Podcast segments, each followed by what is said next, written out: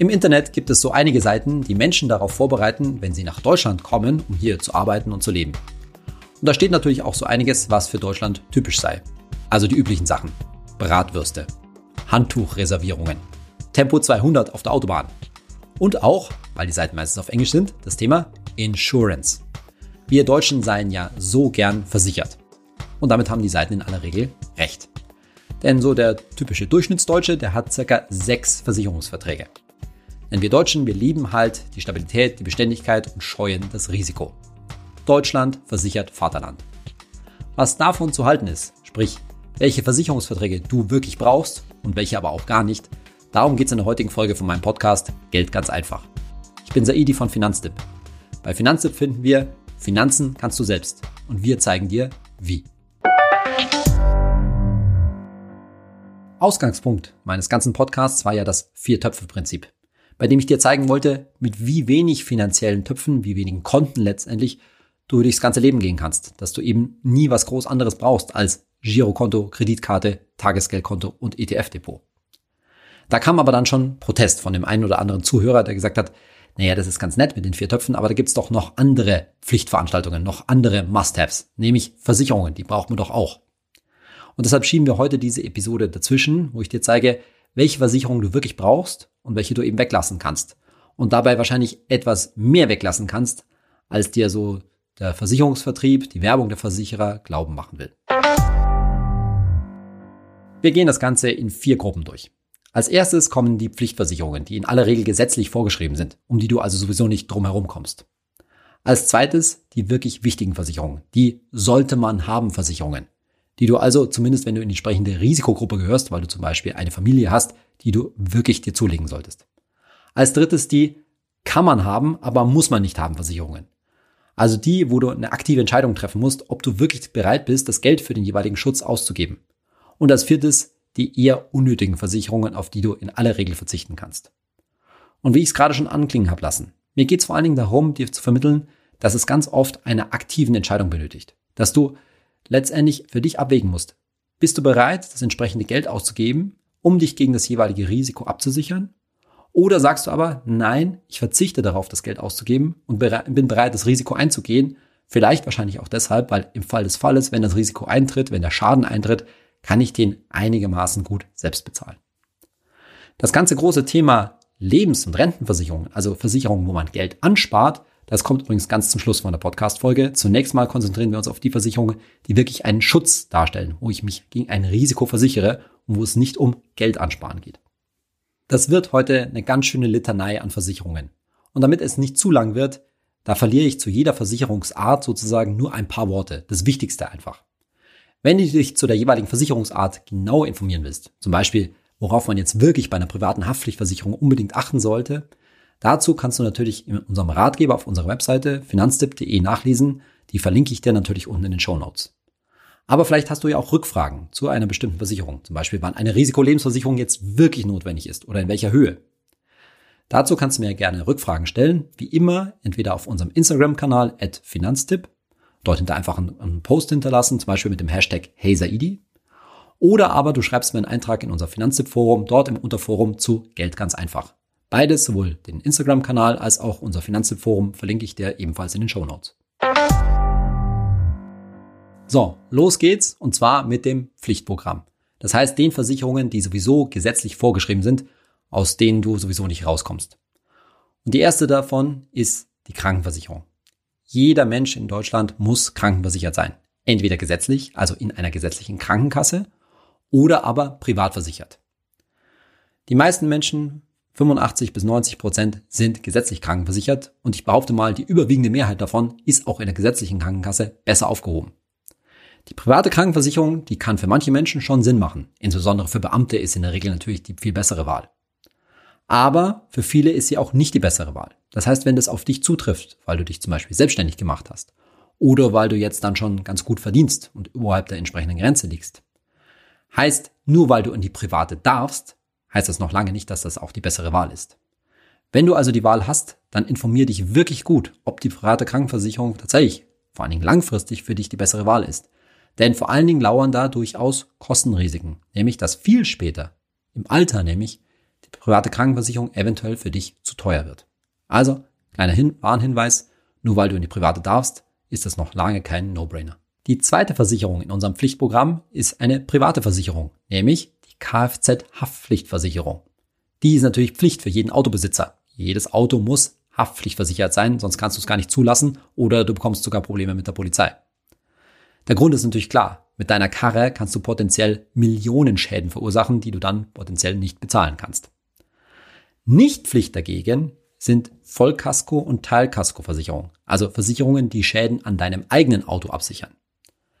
Wann die jetzt bei einem Auto noch Sinn machen und nicht, das ist gar nicht so leicht zu sagen. Unserer Erfahrung nach sind Autos in aller Regel oder oftmals zu lange noch Vollkasko versichert. Also eine generelle Daumenregel, wenn dein Auto ungefähr fünf Jahre alt ist, dann denk mal drüber nach, ob die Vollkasko noch Sinn macht. Und etwas später dann auch, ob die Teilkasko noch Sinn macht, wenn nämlich dein Auto nicht mehr viel wert ist. Und auch noch ein Tipp. In aller Regel lohnt es sich, die Selbstbeteiligungen bei der Vollkaskoversicherung, bei der Teilkaskoversicherung relativ hoch anzusetzen. Vor allen Dingen bei der Vollkaskoversicherung. Warum? Weil kleine Schäden, auch Schäden von zum Beispiel 300 Euro, es sich in aller Regel lohnt, dass du die selbst bezahlst und gar nicht der Versicherung meldest. Also die Selbstbeteiligung ruhig hoch ansetzen. Vor allen Dingen bei der Vollkaskoversicherung gerne 500 Euro oder sogar 1000 Euro. Warum? Nochmal, weil Schäden, die drunter liegen, die würdest du wahrscheinlich besser selbst bezahlen. Warum? Weil sonst deine Schadensfreiheitsarbeit verloren geht, du in der Versicherung raufgestuft wirst. So, mit Krankenversicherung und Kfz-Haftpflichtversicherung war es das schon mit dem Pflichtprogramm. Jetzt kommen wir zu weiteren freiwilligen Versicherungen, die du aber in aller Regel unbedingt haben solltest.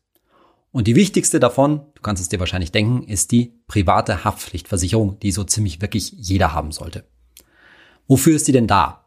Das weißt du wahrscheinlich, dass wenn du irgendwas kaputt machst, du diesen einen Schaden dann bezahlen musst. Und dafür hast du eine Haftpflichtversicherung.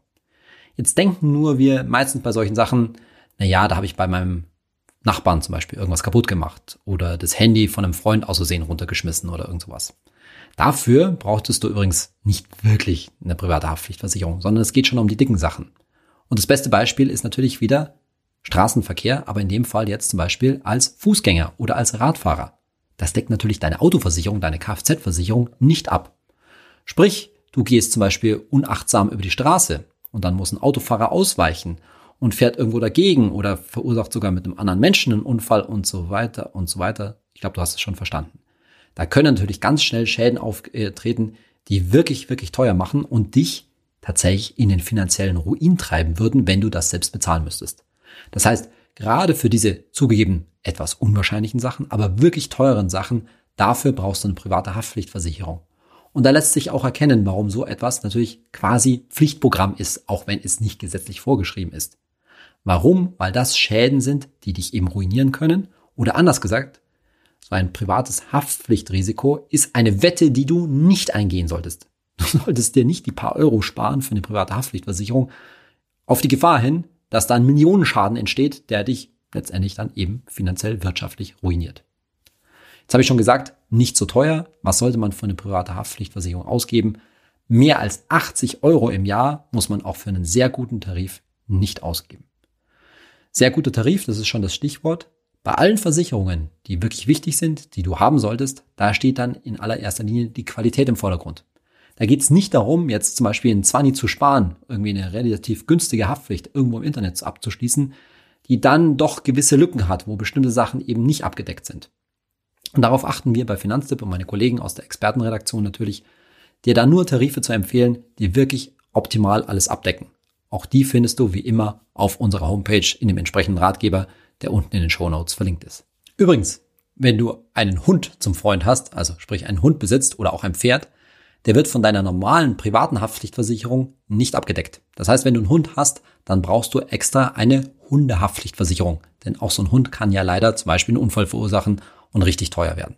Also Hundehaftpflichtversicherung bzw. Haftpflichtversicherung für Pferde auch eine wichtige Sache. Die zweite Versicherung, und ich meine wirklich, es sind nur zwei, die praktisch jeder haben sollte, die jeder haben sollte, der berufstätig ist, ist eine Absicherung für mit das wichtigste Gut, das du besitzt, nämlich für deine Arbeitskraft und damit letztendlich für dein Einkommen, dein Einkommen abzusichern. Und das ist das berühmte Wort Berufsunfähigkeitsversicherung. Hast du vielleicht schon mal gehört, typischerweise BU abgekürzt, Berufsunfähigkeitsversicherung, als Absicherung deiner Arbeitskraft. Sprich, wenn du deinen Job in aller Regel aus gesundheitlichen Gründen nicht mehr ausüben kannst, dass in irgendeiner Form, zumindest teilweise, ein Ersatz für dein Einkommen da ist. So eine Berufsunfähigkeitsversicherung ist, wenn du sie hast, wahrscheinlich mit die teuerste Versicherung, die du hast. Denn da sind ganz andere Beiträge üblich. Unter 50 Euro im Monat geht da in aller Regel nichts. Und die Beiträge gehen auch gerne mal rauf bis zu 100 Euro im Monat oder sogar noch mehr. Für Handwerker zum Beispiel. Jetzt kann man sich natürlich fragen, boah, das ist schon eine Menge Geld, muss das wirklich sein? Naja, zum einen kannst du dir überlegen, wie viel ist denn wirklich deine Arbeitskraft wert? Die übliche Rechnung ist dann, man nehme einfach mal sein Einkommen, mal 12 Jahreseinkommen, mal die Restzeit 20, 30, 40 Jahre bis zur Rente. Dann hast du irgendwie einen ziemlich hohen sechsstelligen, vielleicht sogar siebenstelligen Betrag, der letztendlich deine Lebens, dein Lebenseinkommen darstellt. Und das solltest du in irgendeiner Form absichern. Und zum anderen, was stecken da eigentlich für Risiken dahinter? In irgendeiner Form gesundheitliche Risiken, die verhindern, dass du deinen Job weitermachen kannst. Und das meiste, was man da findet, sind halt die üblichen Zivilisationskrankheiten. Die häufigste Ursache, dass jemand berufsunfähig wird, ist heutzutage tatsächlich schon psychische Ursachen. Das heißt, die üblichen Geschichten, die jetzt immer mehr ins Bewusstsein aus meiner Sicht der Öffentlichkeit auch gerückt sind, also zum Beispiel Depressionen, Burnout-Phänomene und andere Stressphänomene, die einfach verhindern, dass wir zumindest für eine Zeit lang nicht in der Lage sind, wirklich zu arbeiten. Und die zweithäufigste Ursache, je nach Statistik, sind dann irgendwelche Skeletterkrankungen, das heißt Rücken. Ja, also in irgendeiner Form, weil wir ja doch viele von uns sehr viel sitzend tätig sind, ob jetzt im Homeoffice oder wirklich im Büro. Das macht halt auf die Dauer unser Rücken irgendwann nicht mehr mit. Und nicht sitzen können ist halt in den meisten Berufen dann schon ein richtiges Problem. Als weitere Geschichten kommen dann zum Beispiel Krebsleiden natürlich auch, Herzinfarkt und all diese Sachen. Unfälle, um das schon mal hier anzusprechen, spielen übrigens nur eine untergeordnete Rolle. Also nicht sehr viele Leute haben einen Unfall und können deshalb nicht mehr arbeiten.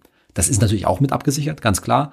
Aber das wird immer gerne so mitgedacht, oh ja, was ist denn, wenn mir was passiert im Sinne von so, was plötzlich von außen passiert. Das ist nicht so wahrscheinlich. Wahrscheinlicher ist es, dass du, wenn überhaupt, hoffentlich ja nicht, Klopf auf Holz, im Laufe deines Berufslebens irgendwann mal eine Krankheit entwickelst, ein Leiden entwickelst, das vielleicht dazu führt, dass du nicht mehr arbeiten kannst. Zum Thema Berufsunfähigkeitsversicherung gibt es noch viel zu sagen. Was bedeutet eigentlich Berufsunfähigkeit? Oder wie viel solltest du da absichern? Wenn du da Fragen hast, wenn ich dazu mal eine eigene Folge sogar machen soll, dann schreib's mir doch, wie gesagt, auf Instagram oder in unser Finanztipp-Forum. Nur so viel. Wir finden, dass A, bei einer Berufsunfähigkeitsversicherung, genau wie bei einer Haftpflichtversicherung, es wichtig ist, einen wirklich guten Tarif zu haben. Also da bitte nicht sparen, jetzt irgendwie wegen einem Zehner im Monat hin oder her, dann lieber den besseren Tarif nehmen. Und gute Tarife, die sollte man sich tatsächlich über einen Versicherungsmakler vermitteln lassen und entsprechende auch spezialisierte und gut qualifizierte Makler, die suchen wir bei Finanztipp regelmäßig raus und unsere Empfehlungen findest du da wie üblich auf unserer Homepage. Jetzt haben wir die zwei Versicherungen durch, die für die allermeisten Menschen quasi so eine Art Pflichtprogramm darstellen, nämlich private Haftpflichtversicherung und Berufsunfähigkeitsversicherung, also irgendeine Absicherung fürs Einkommen. Die nächste Versicherung, die geht in so eine ähnliche Richtung wie die BU, wie die Berufsunfähigkeitsversicherung, nämlich die Krankentagegeldversicherung. Das ist, die Krankentagegeldversicherung ist sozusagen da, von dem Zeitpunkt, wo in irgendeiner Form dein Einkommen ausfällt, weil zum Beispiel die Lohnfortzahlung vom Arbeitgeber ändert, bis zu dem Zeitpunkt, wo im schlimmsten Fall du dann wirklich berufsunfähig wirst, wo also die Berufsunfähigkeitsversicherung dann einspringt. Und so eine Krankentagegeldversicherung ist besonders wichtig, a, für Selbstständige, die da sonst keine andere Absicherung hätten, als auch für Privatversicherte, die so eine Krankentagegeldversicherung in aller Regel sowieso standardmäßig in ihre private Krankenversicherung einbauen sollten. Relevant ist sie aber auch für Gutverdiener, weil wenn du dein Einkommen ziemlich hoch ist, dann ist das Krankengeld, was du von deiner Krankenkasse erhältst, oft nicht so hoch und reicht unter bestimmten Umständen vielleicht nicht aus. Zum Beispiel, wenn du da Alleinverdiener oder absoluter Hauptverdiener in der Familie bist. Also auch dann, wenn dein Einkommen entsprechend hoch ist, solltest du dich mal informieren, ob du nicht wirklich zusätzlich noch eine Krankentagegeldversicherung brauchst, um im längeren Krankheitsfall, also typischerweise, wenn du sagen wir mal drei, vier Monate krank wärst, auch da noch eine zusätzliche Absicherung zu haben. Krankentagegeldversicherung für viele Leute nach meinem Gefühl eher eine unterschätzte Versicherung. Ich weiß, das sind heute alles keine so schönen Themen. Wir haben über schwere Missgeschicke geredet, also Unfälle als Radfahrer oder als Fußgänger. Und dann auch über echt heftige Krankheiten, Krebs und psychische Leiden und sowas. Und jetzt setze ich leider noch einen drauf, nämlich das Thema Tod. Absicherung, Versicherung gegen den Tod, bekannt als Risikolebensversicherung. Schönes deutsches Fachchinesisch. Risikolebensversicherung ist eine Absicherung, eine Versicherung gegen den Tod. Und eine der ganz wenigen Versicherungen, die man quasi nicht für sich selber macht, sondern aus pur altruistischen Gründen, nämlich für jemand anders, in aller Regel für den Nächsten, also für die eigene Familie. Eine Risikolebensversicherung solltest du haben, wenn jemand wirtschaftlich von dir abhängig ist. Und das meint in der Regel natürlich einen Lebenspartner, einen Ehepartner und vor allen Dingen Kinder. Also Risikolebensversicherung ist dann für dich ein wichtiges Thema, vor allen Dingen junge Familien mit kleinen Kindern, wo das Einkommen an einem oder beiden Ehepartnern oder Lebenspartnern hängt. Und das ist übrigens auch schon ein wichtiges Thema. Es ist nicht immer so, dass eine Risikolebensversicherung ausreicht. Typischerweise, muss man so sagen, in Deutschland immer noch üblich, dass der Mann mehr verdient und dann hat er vielleicht für sich, für seinen Tod, eine Risikolebensversicherung, der an die Frau bzw. an die Kinder geht. Aber genauso rum sollte man sich fragen, was ist denn, wenn sie auch ausfällt? Egal, ob sie jetzt übrigens mehr oder weniger verdient, auch wenn sie deutlich weniger verdient, muss man sich fragen, hat der Überlebende, ja, muss man sich ja so überlegen, überlebende Partner hätte ja dann trotzdem ein Problem, nämlich mit der Kinderversorgung. Also in aller Regel macht es schon Sinn, tatsächlich zwei Risikolebensversicherungen pro Paar zu haben, wo beide abgesichert sind, vielleicht in unterschiedlicher Höhe, proportional zum Einkommen. Auch da wieder, wie viel man da absichern sollte. Und da gibt es unterschiedliche Versicherungsarten und so weiter. All das erfährst du im Ratgeber auf unserer Webseite, den ich dir verlinke. Noch ein Hinweis. Nahezu Pflichtprogramm ist so eine Risikolebensversicherung, wenn ihr, wenn du baust, wenn du dir Wohneigentum zulegst und einen großen Kredit an der Backe hast. Weil Schulden im Falle des, des Falles, dass dir etwas passiert, möchtest du ja wahrscheinlich nicht hinterlassen. Und da war schon das Stichwort, was ist, wenn dir ein Haus oder eine Wohnung gehört, dann ist das natürlich das wahrscheinlich wertvollste, was du besitzt und natürlich gehört das dann auch versichert. Bei einer Eigentumswohnung ist das sowieso quasi mit dabei in so einem Mehrfamilienhaus, aber auch ein Haus muss natürlich mit einer Wohngebäudeversicherung abgedeckt sein gegen einen Brand, gegen Feuer, gegen Sturm- und Hagelschaden, gegen Leitungswasser, also zum Beispiel einen Wasserrohrbruch. Und auch da gilt wieder, nicht bitte auf den letzten Euro schauen, sondern wirklich einen guten Tarif abschließen. Oftmals ist es vielleicht auch so, wenn du die Immobilie, eine Bestandsimmobilie gekauft hast, dass du dann die Wohngebäudeversicherung vom Vorbesitzer übernimmst. Und auch da lohnt sich mal ein Blick darauf, gerade da neuere Bedingungen, neuere Versicherungstarife etwas mehr abdecken als zum Teil Jahrzehnte alte Tarife. Also auch da mal drauf schauen, dass der Versicherungsschutz wirklich gut ist. Und noch letzter Posten in unserer Reihe Versicherungen, die wirklich wichtig sind, die quasi Pflichtprogramm sind. Der wird oft unterschätzt, klein, aber fein, nämlich die Auslandsreisekrankenversicherung. Also, wenn du zum Beispiel in Griechenland im Urlaub bist und da leider schlimm krank wirst und dann nach Deutschland medizinisch zurücktransportiert werden musst oder möchtest, dann kann das gut und gerne 20.000 Euro kosten. Und die müsstest du dann eigentlich selbst bestreiten. Aber keine Angst, so eine Auslandskreis Krankenversicherung, die ist schnell abgeschlossen, die kann man nämlich einfach online im Internet abschließen und als Single musst du da auch nicht wirklich mehr als 10 Euro dafür bezahlen, vielleicht 15 Euro. Und für eine Familie im Paket ist es dann auch recht günstig. Aber vor dem nächsten Urlaub, falls du es noch nicht gemacht hast, unbedingt dran denken. Das sind dann auch Jahresverträge, die sich automatisch verlängern, mit einmal im Jahr 10, 15 Euro abgebucht und dann ist die Sache auch erledigt. So, ich fasse für dich nochmal dieses Quasi-Pflichtprogramm, also diese wirklich wichtigen Versicherungen zusammen. Jeder sollte eine private Haftpflichtversicherung haben oder zumindest in einer mitversichert sein, also innerhalb der Familie.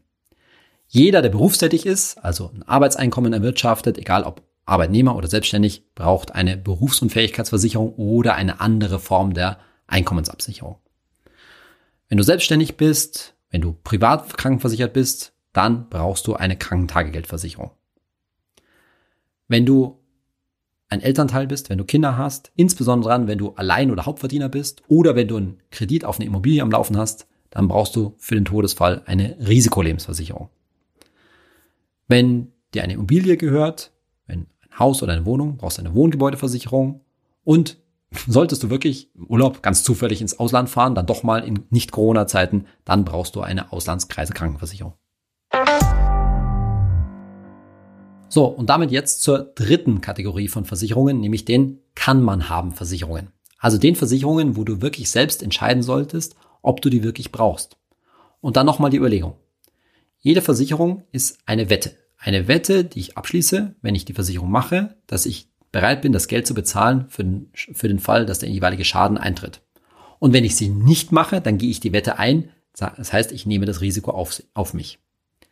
Manche Risiken, wie zum Beispiel berufsunfähig zu werden oder zu sterben und dann der Familie Schulden zu hinterlassen, die sollte man einfach nicht eingehen. Aber andere Risiken, die kann man sehr wohl eingehen. Zum Beispiel, ich nehme es schon mal vorweg, ob dir jetzt das Handy runterfällt und dann ein neues kaufen musst, das kannst du wahrscheinlich finanziell verkraften. Da komme ich gleich noch dazu. Das heißt, auch an der Stelle wieder, das werde ich dir gleich bei den folgenden Versicherungen nahelegen, immer eine aktive Entscheidung zu treffen, muss das wirklich sein oder nicht. Denn nochmal, oftmals wird von Seiten der Versicherungswirtschaft bestimmte Versicherungen als quasi unbefragt hingestellt, dass man die quasi haben muss. Nee, muss man nicht. Ein wirklich gutes Beispiel für so eine kann man, aber muss man nicht haben Versicherung ist die Hausratversicherung. Die ist eine der häufigsten Versicherungen in Deutschland und wird oftmals so mit der Haftpflichtversicherung quasi im Paket angeboten. wenn man eine Haftpflicht macht, dann macht man auch gleich eine Hausrat mit. Aber tatsächlich ist das eben kein No-Brainer. Zunächst mal, dass wirklich dein ganzer Hausstand verloren geht, weil deine Bude abbrennt oder komplett ausgeräumt wird oder sowas. Das ist relativ unwahrscheinlich. Und dann kannst du dich fragen, was habe ich denn eigentlich so in meiner Bude? Sind da wirklich wertvolle Sachen drin? Oder wenn da jetzt zumindest mal der Großteil irgendwie verloren geht, kann ich das relativ gut zum Beispiel aus meinem Ersparten ersetzen. Oder aber eben die andere Überlegung, nee, ich habe wirklich wertvolle Sachen. Ich habe jetzt groß investiert in Inneneinrichtungen und so weiter. Ich habe womöglich irgendwelche wertvollen Sachen zu Hause und so. Dann macht eine Hausratversicherung durchaus Sinn. Aber man sollte sich eben aktiv, solltest du dir aktiv diese Frage stellen und nicht einfach mal so gedankenlos, ja, dann mache ich halt eine Hausratversicherung noch mit dazu, weil jetzt das Angebot für, sag ich mal, 60 Euro im Jahr so, so günstig erscheint. Muss nicht unbedingt sein. Was man in der Hausratversicherung übrigens oftmals ganz gut integrieren kann über eine zusätzliche Klausel, ist eine Absicherung für das eigene Fahrrad, das dann übrigens auch außerhalb des eigenen Hauses, also irgendwo fremd abgestellt, aber hoffentlich gut abgeschlossen mit dem richtigen Schloss, gut abgesichert sein kann. Ein weiteres Thema, was bei uns Deutschen wahnsinnig beliebt ist, also wieder das Thema typisch deutsch, sind natürlich Rechtsstreite und damit die Rechtsschutzversicherung. Die, mit so einer Rechtsschutzversicherung fühlen sich viele Leute da, auf das Leben da draußen besser vorbereitet. Die fühlen sich besser geschützt. Und da ist auch grundsätzlich nichts dagegen zu sagen. Aber machen wir uns mal kurz klar. Wenn du jetzt was im Internet bestellst, ja, online bestellst und das hat irgendwie einen Schaden, funktioniert nicht so richtig und du willst dein Geld wieder. Und da kommt es zu einem Rechtsstreit. So einen Rechtsstreit, den kannst du wahrscheinlich noch relativ gut aus eigener Tasche bezahlen. Und du machst ihn sowieso nur, wenn du glaubst, dass du gewinnen kannst. Aber wenn es jetzt irgendwie um Schmerzensgeld geht, Schadensersatz an Personen und dann womöglich noch über mehrere Instanzen, also nicht nur beim Amtsgericht oder so, dann kann es natürlich ganz schön teuer werden. Und da wäre dann eine Rechtsschutzversicherung schon richtig gut. Andererseits ist die Gefahr, dass einem so etwas passiert, auch nicht so groß. Das muss letztendlich jeder Stück weit für sich selbst entscheiden und manchmal hat man das auch nicht selbst in der Hand. Denn Recht haben und Recht bekommen sind zwei verschiedene Sachen, ist so ein berühmter Spruch. Und es geht ja nicht nur darum, dass du selbst aktiv einen Rechtsstreit führst, sondern auch, dass jemand gegen dich einen Rechtsstreit führt. Da aber wichtig, wenn jemand Schadensersatzansprüche an dich erhebt und die sind unberechtigt, dann hast du bereits eine Rechtsschutzfunktion über deine private Haftpflichtversicherung. Deine private Haftpflichtversicherung schützt dich vor unberechtigten Ansprüchen durch andere. Also eine Rechtsschutzversicherung ist auch keine ganz billige Sache. Kostenpunkt ganz grob, vielleicht 300 Euro im Jahr, je nachdem, was du da genau abgesichert haben möchtest. Aber ist zumindest gut zu überlegen, ob man die wirklich macht und ob man sie auch dann nutzt. Denn oftmals ist es so, dass so eine Rechtsschutzversicherung relativ schnell nach ein, zwei, drei Schadensfällen auch mal kündigt und dann wird es nicht so einfach, eine neue zu kriegen. Also es ist nicht so, dass ich jetzt eine Rechtsschutzversicherung habe und damit dann quasi überall erstmal mit Klagen drohen oder sogar andere Leute mit Klagen überziehen kann. Da muss ich mir schon gut überlegen, ob ich die wirklich einsetze oder nicht. Ein Thema, das mit den Jahren immer größer wird, so scheint es mir zumindest, weil natürlich die Überalterung der Gesellschaft fortschreitet, ist das Thema Pflege und damit das Thema Pflegezusatzversicherung. Natürlich gibt es eine gesetzliche Pflegeversicherung, beziehungsweise ein entsprechendes Pendant in der privaten Krankenversicherung. Auch die sind pflegepflichtversichert. Aber die leistet halt in vielen Fällen, sagen wir mal, nicht ganz wirklich genug. Und vor allen Dingen, es besteht eine gewisse Unsicherheit, wie die mal genau ausgestaltet ist, wenn du mal wirklich alt bist, in 30, 40 Jahren, 50 Jahren und dann womöglich ein Pflegefall wirst. Und da spielt die Versicherungswirtschaft dann gerne mit unserer Angst, dass man sagt, oh ja, so, eine, so ein Pflegefall, so eine Pflegesituation, kann richtig teuer werden und dagegen sollte man sich absichern. Richtig, da geht es um hohe Beträge, ganz schnell fünfstellige Beträge.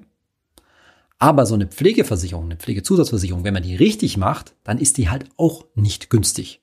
Die ist nicht, vielleicht nicht ganz so teuer wie eine Berufsunfähigkeitsversicherung, aber da kommt schon einiges an Geld zusammen.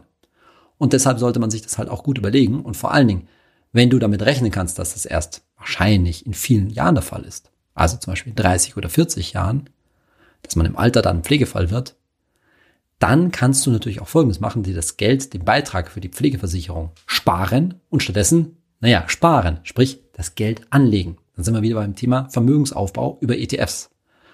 Und das ist durchaus eine vernünftige Alternative zu sagen, naja, ich rechne jetzt nicht damit, dass ich als normaler Arbeitnehmer mitten im Leben von heute auf morgen Pflegefall werde. Abgesehen für so einen Fall, dass dann das Einkommen ausfällt, dafür hast du ja eine Berufsunfähigkeitsversicherung. Sondern wenn, dann ist eine Pflegezusatzversicherung, Pflegeversicherung natürlich fürs Alter da. Und deshalb kann ich das auch als Teil meiner Altersvorsorge sehen. Dass ich sage, okay, ein Teil des wahrscheinlich sechsstelligen Betrages, den ich da mal zusammensparen muss für meine Altersvorsorge, der ist sozusagen als Pflegeversicherung vorgesehen. Das heißt, ich muss dann vielleicht in meiner Altersvorsorge etwas mehr Geld dafür vorsehen. Ganz ähnlich ist die Überlegung beim Thema Zähne und Zahnzusatzversicherung. Ja, so eine Zahnbehandlung und vor allen Dingen Zahnersatz, also wenn wirklich ein kompletter Zahn ersetzt werden muss, zum Beispiel über ein Implantat, das kann richtig teuer werden. Das kann schnell vierstellig werden. Vierstelliger Rechnungsbetrag beim Zahnarzt. Und da wäre eine Versicherung dagegen natürlich schon gut. Andererseits, gerade wenn du der Meinung bist, na ja, da kann schon mal was Kleines sein, aber was Größeres, das wird wahrscheinlich bei mir jetzt nicht in nächster Zeit anstehen, dann kannst du natürlich wieder den Beitrag für die Zahnzusatzversicherung sparen im wahrsten Sinne des Wortes und stattdessen Geld anlegen für zum Beispiel die nächsten zehn Jahre, um dir ein entsprechendes Puffer, entsprechenden Puffer aufzubauen, um dann eine größere Zahnbehandlung auch mal aus deinen Ersparnissen zu bezahlen. Also auch da ist wieder die Überlegung, versichere ich mich gegen etwas, was vielleicht auch in nächster Zeit droht, völlig okay, oder spare ich mir die Versicherung und baue stattdessen ein Stück weit Vermögen auf. Was aus meiner Sicht keinen Sinn macht, ist, jetzt eine Zahnzusatzversicherung zu machen, die dann vielleicht eine professionelle Zahnreinigung zum Beispiel bezahlt. Das ist nicht der entscheidende Grund, um eine Zahnzusatzversicherung zu machen. Wenn die noch zusätzlich mitgezahlt wird, dann ist das ganz nett. Aber eigentlich macht man natürlich so eine Zusatzversicherung wie die alle meisten Versicherungen für die dicken Hammer, wenn wirklich was Großes an deinen Zähnen ist, das dann richtig teuer wird. Der letzte Versicherungstyp in dieser Kategorie muss man nicht haben, aber kann man haben Versicherungen, ist die Unfallversicherung. Auch eine der häufigsten Versicherungen in Deutschland. Und bei der will ich mit einem Missverständnis aufräumen. Bei der Unfallversicherung, da geht es nicht um einfache Unfälle. Selbst wenn du dir ein Bein brichst, was natürlich überhaupt keine kleine Geschichte ist, aber das zahlt natürlich deine Krankenversicherung. Und selbst wenn du da ins Krankenhaus kommst, dann hast du grundsätzlich, zumindest als Angestellter, in aller Regel kein Problem. Sondern eine Unfallversicherung, die müsste eigentlich anders heißen. Die sollte nämlich eigentlich Invaliditätsversicherung heißen. Die ist nämlich vor allen Dingen dafür da, dass wenn du nach einem Unfall ansatzweise behindert bist, also eingeschränkt bist körperlich. Das kann natürlich passieren, aber das Risiko dafür ist nicht so hoch. Das sieht man auch übrigens daran, dass die Versicherer regelmäßig für den Bereich Unfallversicherung nicht so hohe Ausgaben haben. Relativ hübsche Beitragseinnahmen, aber nicht so hohe Ausgaben. Woran man sieht, dass wir von unserer Tendenz her dieses Unfallrisiko oftmals überschätzen. Jetzt will ich nicht grundsätzlich sagen, dass eine Unfallversicherung generell Quatsch ist. Aber für den Normalsterblichen, der jetzt keine besonders gefährlichen Sachen macht, sollte man, da solltest du da schon dein Unfallrisiko vernünftig realistisch einschätzen. Was anderes ist es, wenn du zu einer bestimmten Risikogruppe gehörst. Typischerweise Motorradfahrer. Da kann man schon sagen, hm, da kann schon mal was Schlimmeres passieren. Oder auch sonstige Risikosportarten, also irgendwelche gefährlichen Sachen, wo man auch wirklich sich körperlich was tun kann. Und es gibt noch einen anderen Anwendungspunkt zum Thema Berufsunfähigkeitsversicherung. Wenn du wirklich keine Berufsunfähigkeitsversicherung bekommen kannst, aus bestimmten Gründen, wie zum Beispiel Vorerkrankungen, weil du schon länger krank bist, und auch sonst keinerlei anderen Alternativen, es gibt bei der Berufsunfähigkeitsversicherung viele Alternativen, dann kann man als letztes, last resort, ja, als letzte Hoffnung sozusagen eine Unfallversicherung abschließen. Wohlgemerkt aber, dass das Unfallrisiko nur ein relativ kleines Risiko von dem ganzen Strauß an Risiken ist, aufgrund deren man, man berufsunfähig werden kann.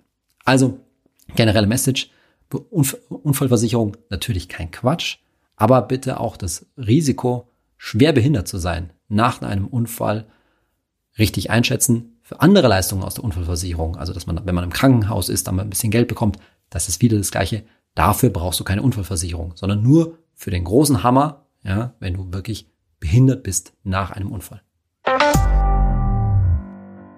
So, das war jetzt die ganze Gruppe der kann man haben Versicherungen, wo du wirklich eine gute Entscheidung treffen solltest, willst du das jeweilige Risiko wirklich selbst abdecken.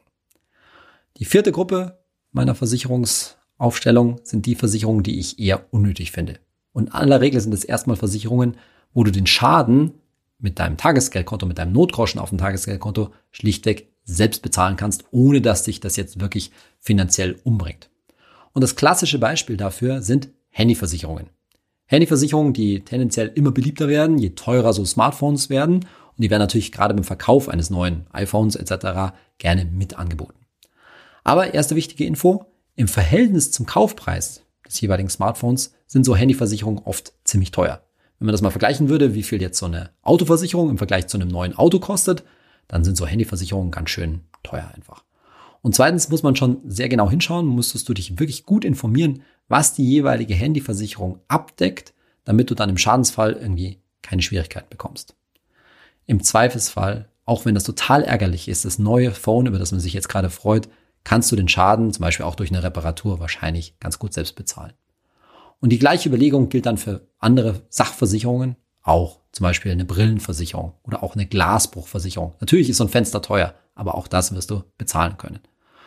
Und in ein bisschen andere Richtung geht dann zum Beispiel das Thema Krankenhaustagegeldversicherung, nicht zu verwechseln mit einer Krankentagegeldversicherung. Diese Krankenhaustagegeldversicherung, die zahlt, wenn du ins Krankenhaus kommst. Das ist zwar nett, aber auch da wirst du zum Beispiel das Geld, was du aufwenden kannst, um zum Beispiel mal in ein Zweibettzimmer oder ein Einbettzimmer zu gehen, wirst du wahrscheinlich, zumindest für ein paar Tage, selbst aufbringen können. Ist nicht so wahnsinnig anders, als ins Hotel zu gehen. Oder ähnlich auch eine Restschuldversicherung, die gern bei einem Kredit mitverkauft wird und auch da die Bedingungen meistens nicht gut sind und den Preis für den Kredit, mit anderen Worten den Zinssatz, schon mal ordentlich in die Höhe treibt. Also all bei die, all diesen Versicherungen bitte gut hinschauen und in aller Regel sind sie unnötig. All die Versicherungen, über die wir jetzt bis jetzt gesprochen haben, sind sogenannte Risikoversicherungen. Das heißt, es besteht ein bestimmtes Risiko. Zahle einen Beitrag an die Versicherung und dieser Beitrag ist quasi, wenn nichts passiert, ist der weg, weil der geht an die Versichertengemeinschaft, sprich an irgendjemand anders, der einen Schaden hat. Aber dann im Fall des Falles bekomme ich eben Geld aus der Versicherung. Aber so wirklich angespart in dem Sinne wird dann in aller Regel nichts. Jetzt gibt es aber andere Versicherungen, wo sehr wohl etwas angespart wird, wo hauptsächlich sogar etwas angespart wird. Und das ist das Thema Lebensversicherung bzw. Rentenversicherungen. Also wo Versicherungen dafür da sind, Vermögensaufbau zu betreiben. Mit diesem ganzen Thema werden wir uns in den folgenden Podcast-Episoden immer wieder mal beschäftigen. Denn das ganze Thema Altersvorsorge dreht sich gerade in Deutschland sehr viel um dieses Thema Lebens- und Rentenversicherung. Wir sagen aber bei Finanztipp einen ganz klaren Grundsatz, nämlich Absicherung und Ansparen, Versicherung und Vermögensaufbau voneinander trennen. In den allermeisten Fällen haben Versicherungen, wenn es um Vermögensaufbau, um Geldanlegen geht, nichts verloren. Versicherungen sollen versichern, sollen Risiken absichern und Geld anlegen, das machst du anders in aller Regel irgendwie mit dem Thema ETF in Kombination mit anderen Geldanlagen. Ganz konkret beim Thema Lebens- und Rentenversicherung ist es da so, dass die allermeisten von diesen wirklich häufigen Versicherungen, es gibt nämlich zig Millionen davon in Deutschland, zu teuer sind. Die kosten bei Abschluss viel zu viel Geld im Vergleich zu dem, was sie erwirtschaften. Die Zinsen, die man darauf bekommt, sind quasi bei Null. Und wenn da Fonds drin stecken, also in irgendeiner Form Aktien oder sowas, dann sind die Fonds da drin viel zu teuer. Versicherungen, die mit ETFs operieren, die sind sehr selten und selbst die lohnen sich nach einer Untersuchung, die wir bei Finanztipp gemacht haben, in aller Regel nicht. So, da aber jetzt gleich mal der Hinweis, das gilt jetzt dafür, wenn dir eine, jemand eine Lebens- oder Rentenversicherung als Neuabschluss für die private Altersvorsorge zum Beispiel anbietet. Wenn du jetzt so einen Vertrag schon hast, dann ist das eine ganz andere Frage. Denn gerade ganz alte Lebens- und Rentenversicherungen, die können unter Umständen ganz gute Konditionen noch haben, zum Beispiel höhere Zinsen. Da muss man sich das schon sehr genau anschauen, ob das überhaupt Sinn macht. Zu dem ganzen und sehr komplexen Thema, ob man so eine alte Lebens- und Rentenversicherung kündigen sollte, verkaufen sollte, irgendwie loswerden sollte, da machen wir mal bei Gelegenheit eine eigene Podcast-Folge, eine eigene Episode. Das ist aber, wie gesagt, ein schwieriges Thema. Nun zur Rubrik Hey Saidi. Ich beantworte eure Fragen. Heute mit einer Frage von Checkert1, der auf Instagram geschrieben hat zum Thema unserer letzten Podcast-Folge. Er schreibt, Was passiert eigentlich, wenn die Märkte 70 bis 80 Prozent fallen und viele ihr Geld aus allen ETFs ziehen? Beziehungsweise die ETFs dann diese Anteile auch verkaufen müssen. Dann wären die ETFs ja nicht mehr liquide und würden geschlossen werden, beziehungsweise eventuell ganze Anbieter. Und daraufhin werden ja dann deine Anteile auch verkauft am Tiefstand mit hohen Verlusten. Ja, Christoph, die Frage, die du da stellst, die ist natürlich ein bisschen radikal, weil 70 bis 80 Prozent Verlust, das ist jetzt ein bisschen hypothetisch, aber machen wir das Gedankenspiel mal. Tatsächlich muss ich dir sagen, hast du einen ganz kleinen Gedankenfehler. Denn selbst wenn die Märkte so stark fallen, 70 bis 80 Prozent Jahr, da werden dann wahrscheinlich sehr viele Anleger ihr Geld aus ETFs und allen möglichen Fonds abziehen. Und dann sagst du, dann werden die ETFs nicht mehr liquide. Der Punkt ist, wenn der Markt so stark fällt und die ETF-Anteile werden alle verkauft, was wird dann im Hintergrund gemacht? Naja, da werden die Aktien verkauft, die in dem ETF drin liegen. Und ja, die werden wahrscheinlich dann zu ebenso starken Abschlägen verkauft, nämlich 70 bis 80 Prozent unter Wert. Aber im Grunde genommen passiert nichts anderes. Der ETF verkauft die Aktien, nimmt das Geld und zahlt dir damit deine ETF-Anteile aus. Fertig. Will sagen, solange der Markt noch die Anteile, die Aktien, die in dem ETF liegen, liquide sind, fungibel sind, wie man sagt, also am Markt nachgefragt werden, gibt es kein Problem, insofern als du deine Anteile im ETF einfach liegen lassen kannst. Du bist eben nicht gezwungen, bei 70, 80 Prozent Miese, wie gesagt, hypothetisches Szenario, unbedingt zu verkaufen. Das heißt aber auch gleichzeitig, man muss sich nicht die Vorstellung machen, dass ein ETF wirklich liquide ist. Der hält kaum Geld, kaum Bargeld. Sondern in dem Moment, wo viele Leute aus dem ETF ihr Geld haben wollen, verkauft er einfach die Aktien. Und damit ist er dann quasi auch liquide. Und deshalb geht es gar nicht so stark um den ETF, sondern es geht um die Frage, was ist eigentlich mit den Aktien, die da drin sind. Und da sind wir wieder bei dem Argument, solange du in internationale, weltweit breitstreuende Standardindizes und damit Standard-ETFs anlegst, ist die Wahrscheinlichkeit, dass niemand mehr diese Aktien, die da drin liegen, Google, Apple, Microsoft etc., dass niemand die mehr haben will, ist super gering. Selbst nicht bei 70 oder 80 Prozent Marktrisiko. Weil wahrscheinlich würde sich dann doch irgendeiner mal sagen, hm, das sind große internationale Konzerne, auch wenn wir hier die Krise des Jahrtausends ungefähr haben, so ganz kaputt werden die nicht. Wenn die mit 70 oder 80 Prozent Abschlag gehandelt werden, dann hätte ich die ganz gerne. Die kaufe ich dem ETF dann auch ab. Und in dem Fall werden die Anleger dann auch ausbezahlt und du, das ist das Wichtigste, kannst im, im ETF ganz ruhig die Füße stillhalten. Auch wenn das natürlich bei 70, 80 Prozent Miese echt jede Menge Coolness erfahren, äh, fordern würde. So, das war unser Husarenritt durch die Welt der Versicherungen und die Auflistung der ganzen mehr oder weniger sinnvollen Versicherungen. Vielleicht jetzt, ich gebe es zu, nicht die allerspannendste Podcast-Folge, aber ich hoffe, du hast jetzt einen ganz guten Überblick. Und wie gesagt, wenn du Fragen zu einzelnen Versicherungsarten hast und zu genauen Bestimmungen, Tarifbestimmungen und so weiter, dann schreib mir gerne auf Instagram oder im Finanztipp-Forum. Ich habe es ja schon angekündigt, weil ich vorhin über Lebens- und Rentenversicherung gesprochen habe. Jetzt geht's nochmal in den nächsten Podcast-Folgen genauer um das Thema Altersvorsorge. Natürlich nochmal gesagt, das Thema Altersvorsorge kannst du über Aktien-ETFs total gut erledigt haben und musst dich eben im Sinne des Viertöpfe-Prinzips um nichts mehr weiter kümmern. Aber dir wird das Thema Altersvorsorge noch in vielen anderen Formen und Farben begegnen. In Form einer betrieblichen Altersvorsorge, die dir dein Arbeitgeber anbietet. Oder jemand sagt, hey, Sie haben doch Kinder, Sie müssen doch eine Riester-Rente machen. Und weiteren Lebens- und Rentenversicherungen in allen möglichen Formen und Farben.